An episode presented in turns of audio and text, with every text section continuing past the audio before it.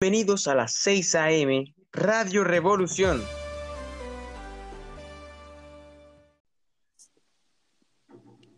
Hoy estamos tratando un tema bastante controversial y contemporáneo.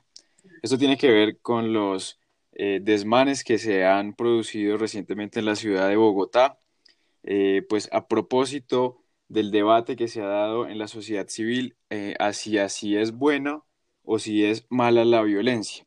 Nosotros tenemos unos invitados especiales para discutir desde el constitucionalismo si, si este debate realmente tiene cabida, eh, como se está dando y cómo se está generando en la sociedad.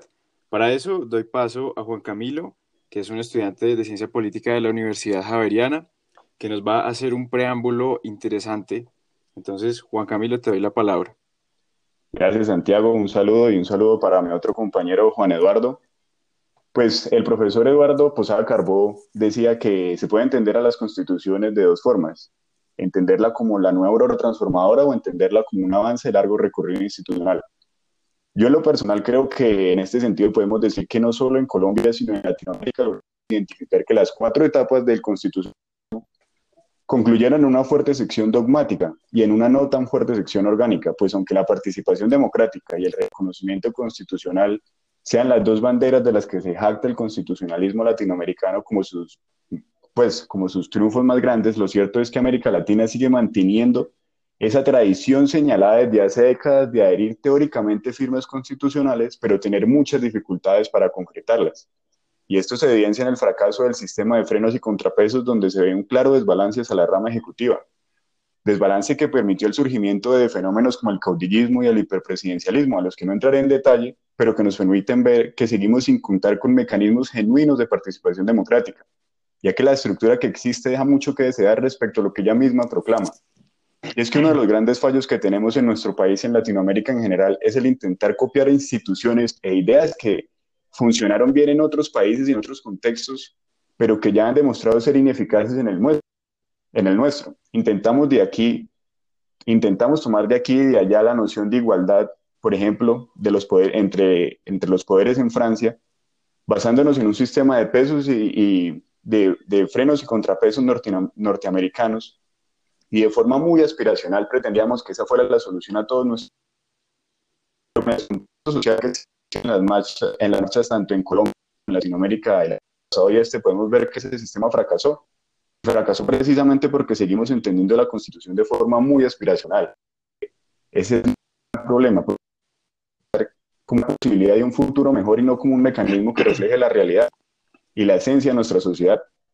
En Colombia la Constitución se ve como la instauración de una nueva social y no como es decir, un texto normativo que protege y nos cubija del presente fenómenos como el hiperpresidencialismo que ya mencioné anteriormente.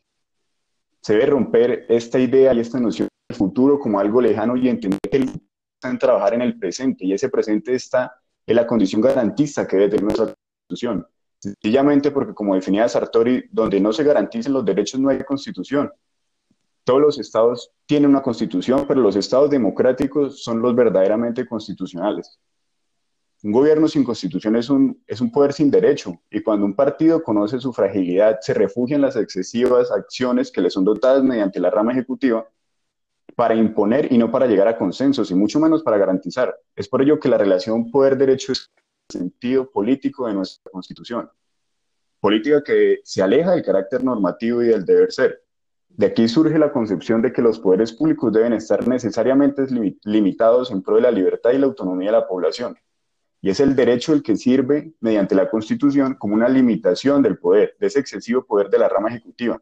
En este sentido podemos decir que la en este sentido podríamos decir que la Constitución es protección de y limitación de ¿de qué? del poder. Y en este sentido la Constitución del 91 significó un gran avance en la, con la creación de la Corte Suprema, como ese garantiza la libertad de nosotros, la población, frente a los poderes públicos. La Corte Suprema debe ser garante de que a Colombia no la gobiernen hombres, sino la gobiernen leyes. Ahí está precisamente nuestra herencia francesa. Aquí nosotros fallamos, pero en Francia no, pues porque en Francia no hay una autoridad superior a las leyes, mientras que acá el terreno que pierde el partido en cuestión de favorabilidad lo intenta recuperar en la esfera judicial y, por supuesto, en, la rama política. pero siguiendo esta, nuestra línea argumental, podríamos decir que las batallas constitucionales, y ya con esto cierro, se trasladaron al campo de los órganos institucionales. Y tal como lo define María Teresa Uribe Hincapié, la dinámica constitución, guerra-constitución, fue sustituida por elecciones, exclusión, cambio de código electoral, nuevo, guerra, nuevo código, y esta dinámica permitió el surgimiento de un constante estado de guerra, donde se induce a la guerra en la esfera política a los adversarios como un único mecanismo para ser reconocidos tanto social como políticamente. Nuestra generación es producto de generaciones y generaciones en constante conflicto donde no se llegan ni a unos acuerdos mínimos de convivencia y en donde logramos entender las verdaderas razones del por qué tenemos que salir a marchar y reclamar nuestros derechos como sociedad.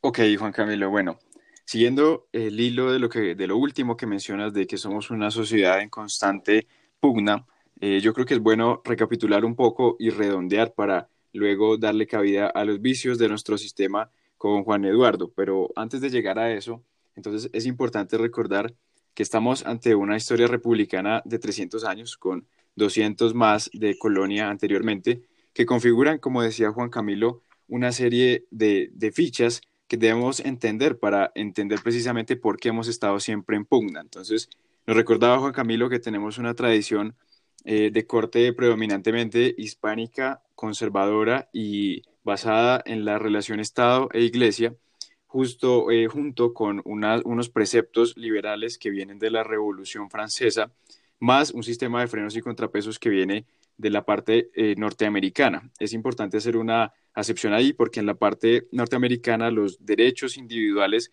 son tenidos en mayor medida en cuenta, mientras que en la, en la parte liberal francesa no es tanto de esta manera y eh, tenemos un Estado, como decían algunos académicos, de botas y mucho más autoritario, a pesar de que estamos en una, en una constitución liberal. Entonces, eh, tenemos que en nuestra historia, primeramente, hubo una, un intento por hacer una constitución liberal, sin embargo, de facto no fue así por eh, la herencia hispánica y conservadora. Más adelante fuimos avanzando, como nos decía Juan Camilo, en unas pugnas que además es importante resaltar, siempre fueron sangrientas porque no se ha entendido que se debe también basar los diálogos precisamente en esto y no en las guerras. Y entonces llegamos con una confluencia de ciertas cosas que ya explicamos a profundidad, a ciertos vicios que llegan tal vez mucho más visibles luego de la constitución del 86, eh, de corte predominantemente conservador. Eh, Juan Eduardo, ¿qué nos puedes decir acerca, por ejemplo, de esos vicios que genera esa constitución y que se han ido intentando corregir hasta llegar a las constituciones aspiracionales del 91 y toda esta, toda esta oleada? Eh, tengo entendido que pues son varios, son el hiperpresidencialismo y otros. nos gustaría que por favor nos contaras sobre esto y profundizaras más. Muchas gracias, Santiago. Eh, es un placer estar aquí hoy, hablando de uno de los vicios que heredamos de la época de la violencia, y es el hiperpresidencialismo. El, hiperpresidencialismo se puede interpretar como, eh, como la excesiva dependencia del poder del Estado en la rama ejecutiva. Esto es un, problema heredado. Eh, viene de la época de la violencia, como ya lo he mencionado anteriormente, y ha tenido varias fases. Después de la época de la violencia, eh, durante la época del Frente Nacional, eh, surgió una crisis debido a este modelo de hiperpresidencialismo y acuerdo bipartidista. Este eh, generaba dos problemas principales, que eran los motores de la crisis en la época, y era la descomposición social debido a la violencia que había, proveniente de todos los aspectos de la vida colombiana, eh, el narcotráfico, las guerrillas, los paramilitares. Y el otro era la falta de legitimidad del régimen. Eh, no habían tantos nexos entre los ciudadanos y, los gobernantes. Eh, estos no tenían una participación concreta, no, no podían, una participación directa, diría yo. lo que generaba faltas de los gobernantes para cumplir las demandas de los ciudadanos. Algunos de los presidentes estuvieron durante la época del Frente Nacional intentaron pues acabar con esta crisis por medio de reformas en la Asamblea. Uno de estos fue López Michelsen, que tal vez fue el primer presidente que, aceptó la crisis y buscó una manera de solucionarla. Intentó liberar eh, pues los problemas, pues los poderes de la, de la rama ejecutiva, pero eh, la Corte Constitucional declaró como inconstitucional las medidas que él tomó y que él propuso ante la Asamblea. Posteriormente, eh, Turbay Ayala, eh, otro presidente de nuestro país, eh, fue represivo. Él no atendió a las demandas de los ciudadanos, sino que en cambio buscó, interpretó el problema, la crisis como un problema de orden público. fue más represivo, lo cual aumentó la distancia entre los gobernantes y los ciudadanos e hizo todavía más difícil la gobernabilidad. Posteriormente a Turbay eh, Belisario Betancourt eh, atendió la crisis con una estrategia muy diferente a Turbay. Él fue más liberal. Eh, intentó un proceso de paz y le quitó peso al Ejecutivo por primera vez autorizando las elecciones de alcaldes. Esto fue un paso bastante importante para evitar el hiperpresidencialismo que había por la época. Posteriormente, eh, a partir de las reformas que se intentaron hacer a lo largo del tiempo de la constitución política de Colombia, eh, llegamos al gobierno de César Gaviria en 1991. Tenemos que tener en cuenta que el contexto de, la presidencia de César Gaviria encontraba con eh, la desmovilización del M-19. los movimientos sociales y estudiantiles como la séptima papeleta fueron importantes para poder hacer una constitución política mucho más incluyente y que apartaba, eh, pues, propendía por la división de poderes. Bueno, eh, lamentablemente, el problema del hiperpresidencialismo no paró allí. Y con el, inicio del siglo XXI, algunos gobiernos eh, buscaron de nuevo el, el, control completo de la rama ejecutiva. Yo lo llamaría como una, un hiperpresidencialismo informal, ya que eh, no viene ligado a la Constitución. Sin embargo, es bastante importante aclarar que eh, la rama ejecutiva seguía teniendo más poder que las demás o podía eh, modificarlas. voy a explicar esto de una manera que quede bastante claro. Gobiernos como el de Álvaro Uribe Vélez o el de Alberto Fujimori atacaron directamente la Constitución para poder mantener el poder en la rama ejecutiva.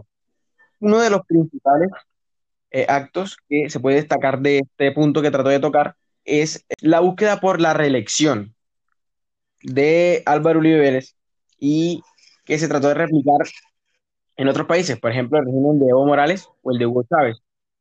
Eh, convocaban constantemente a asambleas nacionales constituyentes y además generaban peligro porque constantemente estaban generando estados de sitio lo cual eh, suspendía los derechos provisionalmente. Bueno, eh, este problema no fue exclusivo de los gobernantes, ya que eh, en la actualidad podemos ver como gobiernos como el de Brasil, de Jair Bolsonaro, siguen, siguen mostrándonos que no hemos cambiado nada. Los ciudadanos seguimos buscando un gobierno que nos controle y nos mande, un gobierno que parezca fuerte. algunas frases que rondan por ahí, como yo no quiero un marido, sino un presidente, refiriéndose a la manera de ser de Jair Bolsonaro, nos dejan bastante en claro que el ciudadano promedio de Latinoamérica sigue confiando de manera así en el hiperpresidencialismo.